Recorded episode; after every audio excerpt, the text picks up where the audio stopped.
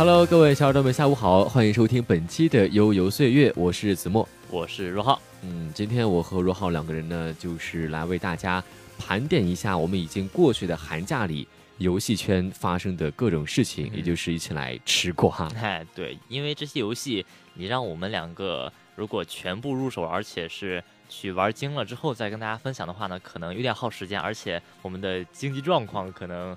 对，主要是因为没有钱，对，也不太允许，所以说就只能带着一个吃瓜的心态，然后通过网络啊，或者是其他的一些手段跟大家分享一下这个近况。嗯，那首先我觉得，作为一个暴雪粉丝来说，尤其是一个风暴玩家来说，这个假期里面发生的一件最让我震惊，然后也是最让我难过的一件事，就是我们的风暴终于火了。嗯，但是它火的原因是因为它凉了。哎，对哈，因为你像咱们以前经常可以在这个游戏啊，或者是各种各样的视频里面看到大家刷这样的弹幕，什么风暴要火啊，或者像是调侃这样的感觉在里面哈。对，呃，因为毕竟风暴自从发售以来就是一直处于一种不温不火的状态，虽然它是非常的好玩，但是因为市面上已经被。这个 DOTA 也好，还是英雄联盟也好，占了很多的 DOTA 类游戏的份额，所以它的这个状态一直就是不怎么火，玩的人没有那么多。嗯，对，而且呃，我也是玩过风暴的，但是我觉得这个就是高端玩家呢，的确是非常的高端哈，但是呃，像我们这样的低端玩家，还有这种。普通玩家呢，他们可能没有那么多的时间和精力去玩这个游戏，然后就很难体会到这个游戏的乐趣。对，所以说我们今年的话，暴雪官方就宣布取消了 HGC 的风暴英雄官方联赛。嗯，可以说这个消息也是在玩家圈激起了千层浪。对，因为这个虽然风暴的确是火了一把，但这个火的方式，我们的确不是很开心，以后也不会再见到风暴的这种国际比赛了。嗯，不过还有一个比较好的消息，就在于也是在去年我们的炉石传说黄金联赛上，我们网易暴雪的市场总监丽娜是宣布，在中国的这个风暴英雄联赛还是将会一直举办的，这也是给我们很多中国的风暴玩家吃下了一颗定心丸，嗯，也是让我们对风暴有了那么一丝丝的幻想，说不定风暴哪一天它能再度的火起来哈。嗯，还是希望有这一天吧，毕竟是一个风暴玩家嘛。不过说到我们这个暴雪的话，我也是一个多年的暴雪粉丝了，可以明显的感受到，嗯，好像近年来暴雪是一直呈一个下降的趋势的。嗯，对，因为你像前一段时间出的这个《守望先锋》，还有再往前的《星际争霸》，他们虽然，呃，怎么说呢，都是嗯当时比较有趣的游戏，但是他们的不管是入手啊，还是发售的时间，可能掌握的不是那么好。对。就比如说，当时《守望先锋》发售的时候，的确是引起了很多的，嗯，不是很多，是很大的轰动了。嗯，有很多很多玩家，包括网吧里都有很多人在玩。但是没有想到，这个热潮是过去了一阵儿，它就没有了。哎，对，因为后来又出现了 PUBG，嗯，这个吃鸡嘛，所以说，呃，热头呢全都被蓝洞抢走了。我们的《守望先锋》也是生不逢时，就这样陨落了。对，其实想想还是挺惨的，毕竟。呃，有可能是因为很多人他不接受这个画面的风格，因为守望它是一个偏向于卡通一类的画风。嗯嗯，可能更多人觉得像吃鸡这样比较写实的画风是画面会更好，然后也会显得更高端一点啊。所以说大家都去玩 PUBG，然后守望先锋呢也就这样，怎么说呢，算是某种意义上的凉了吧。嗯，结果就是前一段时间，东石暴雪就宣布裁员了，是八百个人。虽然暴雪是一家很大的公司，可能他们公司的员工有很多，但是八百这个数字的确是很多很多了。嗯，对，而且这个数字也可以让我们从侧面窥探到暴雪最近真的是。一直在走下坡路的一个状态，呃，希望他们也可以尽快调整这种状态。而且说到这个的话，我突然想起，在去年的暴雪嘉年华上，嗯，暴雪压轴的一个游戏居然是《暗黑三》的手游版啊！这个果然他们也已经开始向手游进发了吗？这个我倒是，呃，怎么说呢？没怎么了解《暗黑三》这款游戏，但是如果出的话，这个去玩应该是可以接受的，因为毕竟是暴雪的游戏嘛。用心做游戏，用心做 CG 是吧？嗯，但是当时这个暴雪嘉年华的很多参加的观众是并不买账的，甚至有观众当场就提出质疑：这真的不是愚人节的玩笑吗？他们就是根本就不敢去相信这个事实，因为毕竟像暴雪的很多的老粉丝都是 PC 的玩家，所以突然转到手机上会有很大的不适应。更何况这次的手游好像是和网易一起合作的啊，这个我们还是保留意见吧，好吧？嗯，到时候再说。哎，还有这个像是《命运二》，可能大家听的不是很多哈。嗯。当年大概在一年之前吧，我当时有关注过这个《命运二》的主机版发售之后，我就一直在期待这个《命运二》的 PC 版发售。但是很遗憾的是，咱们大陆上好像是被锁区啊，还是因为其他的一些原因，一直没有玩到，所以说。很遗憾，嗯，尽管这个游戏在其他地方是已经可以玩到了，有很多玩家一直在期待，但是不知道为什么，好像大陆一直由于某种原因没有办法去玩到这一款游戏，就只能听到这个游戏的名字。甚至我们现在在战网上可以更换自己的头像为命运二的人物，但是根本不知道这到底是谁。对，所以说，呃，还是希望暴雪可以尽快的开放国区。那既然提到这个裁员的话，其实前不久还有一家公司也是经历了裁员的风波，就是，呃，波兰蠢驴 CDPR 旗下的 JO 这个平台，他们裁了十六个人。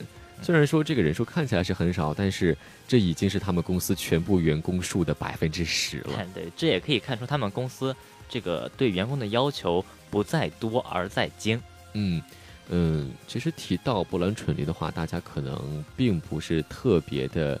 感觉有些有点耳熟，因为，呃，一直他也是比较低调，没有在什么比较大的展会上，或者说，呃，在很多的媒体上公布消息。但是他在玩家中却是有着非常非常好的声誉。嗯，对，因为他们的声誉可能跟他们的这个自己的经历有关哈。嗯。一开始的波兰蠢驴呢是靠着一种不太光彩的职业，对，就是盗版游戏。哎，对。但是后来呢，就是因为做一款游戏火了嘛，这个地方先跟大家卖一个官司哈，让大家猜一下这个游戏是什么。这款游戏火了之后呢，然后他们就开始进行发售啊，呃，像那些大型公司一样，呃，做着正常的游戏公司该做的事情。尤其是他们的这一部成名作开发到第三部之后，他们已经是享誉世界的顶级公司了。嗯，但是他们对于玩家的这种真挚。可以说还是依然没有改变。你像其他公司的话，他们可能会把游戏分成这个普通版啊，以及豪华版。然后只有当你购买豪华版的时候，才会赠送你一些虽然看起来很炫酷，但是实际上并没有什么用的一些礼品。嗯，对。但是他们的做法呢，却正好反其道而行之。嗯，呃，只要你去购买这款游戏，然后你就可以拥有那些周边啊、DLC 啊，还有各种各样的。就是觉得很时尚的小玩意儿。对你像其他公司可能也一般是把本体和 DLC 拆开来卖，然后更多的圈钱。但是波兰蠢驴就会把他们的本体和 DLC 全部给你，而且还不是给一个两个，是一下给八个。哎，对，一下子把东西全都给全了哈。嗯，而且嗯，怎么说这个更值得去称赞的就在于他们 DLC 的质量非常非常高，甚至在新发布的 DLC 拿到了。仅凭一个 DLC 的身份拿到了年度最佳游戏。嗯，对，当时他们给玩家的回应是这样的，就是说，如果你买一个游戏，然后里面只有一款游戏的光碟和说明书的话，可能会有一点失落。然后为了给玩家们惊喜，或者是呃让大家觉得物有所值，或者是物超所值，他们就把这些礼物呢，呃，全部的赠送给了玩家，让玩家可以在收到游戏的同时体验到这种嗯。好像抽奖抽中奖的这种快感，哎，对哈，我觉得这对我们的飞球小崔来说是一个非常好的消息了。舰长不计全保底，舰长副本零掉落。嗯，其实刚才我们说了这么多啊，他的这个成名作可能大家有听说过，就是巫师系列。呃，巫师三也是二零一八年度的 Steam 年度游戏之一。呃，我本人是玩过这款游戏的，的确是非常非常耐玩，而且有很多的情节也值得我们去深思。嗯，当时还有一个关于巫师三的梗哈，就是这个高度可以摔死一万个猎魔人。哎，对，因为这个主角虽然是上天入地打怪无所不能，但是不知道为什么，就是从一一个看起来很矮很矮的地方掉下去，他就会上血。嗯，对，所以说这也算是游戏特色吧。嗯哼。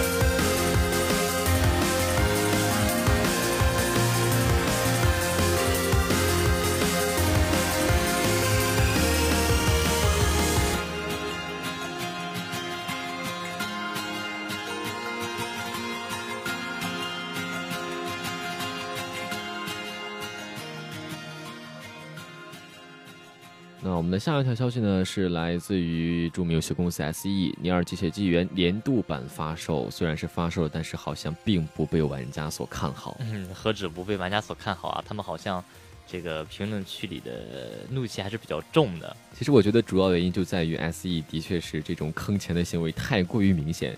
因为你在之前如果购买过《尼尔：机械纪元》的标准版的话，你是没有办法去购买这个年度版的。嗯，你必须要把标准版给删除掉，然后才可以重新再去花钱购买年度版。对这个，你像前一段就是一开始这个《尼尔：机械纪元》它打折不是那么嗯频繁，那就算了哈。嗯，然后毕竟游戏也是挺好玩的。对。然后没有中文版那就算了哈，毕竟英文版我们也可以呃。学学英文，然后去看，然后或者是打补丁，或者是干各种各样的事情。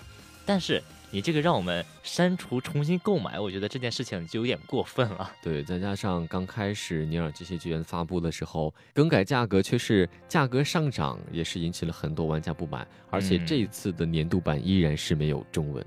哇，真的是，我感觉他们好像是。呃，为了圈钱不择手段一样，明摆着圈钱了。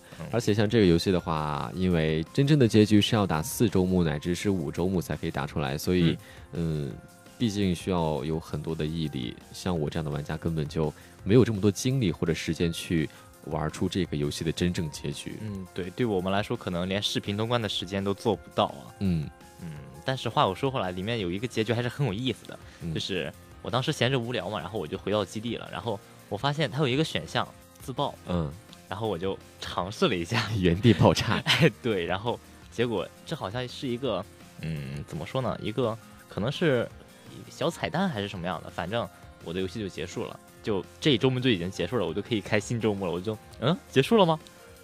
还挺懵逼的，所以感觉这也像是这个制作方强行加上的一种结局，嗯，虽然也有一点搞怪的成分在里面，但是不管怎么说。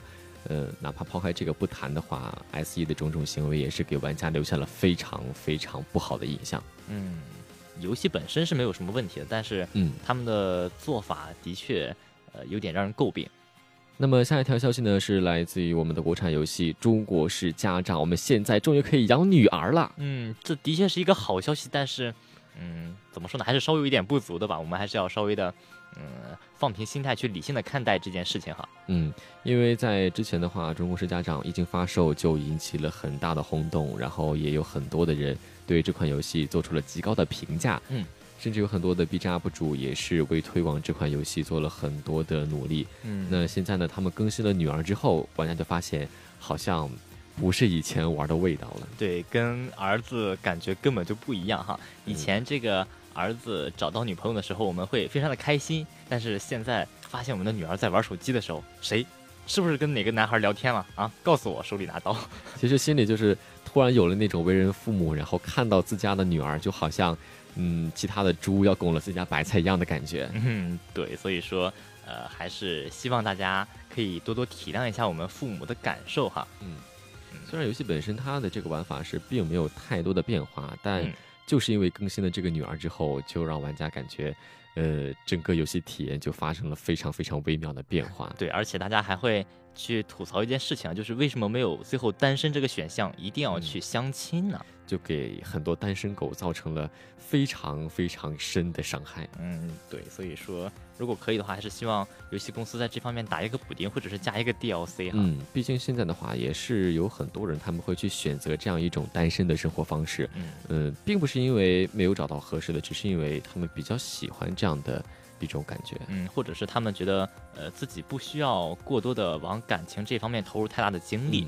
所以我们还是要去尊重每个人的意愿。嗯。可能这也是我们现在想去跟父母说的一件事情，就是我们希望去追求我们自己想要的一些真正的自由，而不是说家长强制给你让你去相亲啊，让你去结婚。嗯，可能有时候我们就是想去单身。对，让我们觉得，让我们感觉到自由恋爱，而不是那种呃强迫为了生活、为了生存而去呃相亲的这种感觉哈。嗯，不过感觉从另一个角度来说的话。这可能也是真正的体现了什么叫做中国式家长。嗯没错。那我们刚才呢介绍了两个比较值得人们去思考的这种游戏盘点哈，下面来介绍一下让我们比较期待的看门狗系列。那有知情人士透露呢，看门狗三今年有望推出，这个消息到底是不是真的，我们还不是特别确定。但是这位知情人士同时透露，看门狗三的背景将会发生在英国伦敦。然后就有网友去拿了这个消息去问他们当地的这个比较权威的一个游戏评论员，然后他就说，呃，他确实是背景发生在英国伦敦，所以说这个今年三月份发售的可能性就非常非常的高了。对，而且这个育碧一直是有着。呃，早买早享受，晚买免费送的称号哈。嗯，咱们的看门狗一呢也是已经赠送，而且看门狗二呢已经是陆续的开始打折了。那么我觉得看门狗三也是差不多要出现在咱们的这个视野当中了。嗯，你像我的话，我是一通过免费领，然后二是自己购买。嗯嗯，所以说一和二我都是有体验过的，一我没有全部打完，二我是全部打完了。嗯，就感觉你去做一个黑客，然后在整个城市里自由驰骋这种感觉。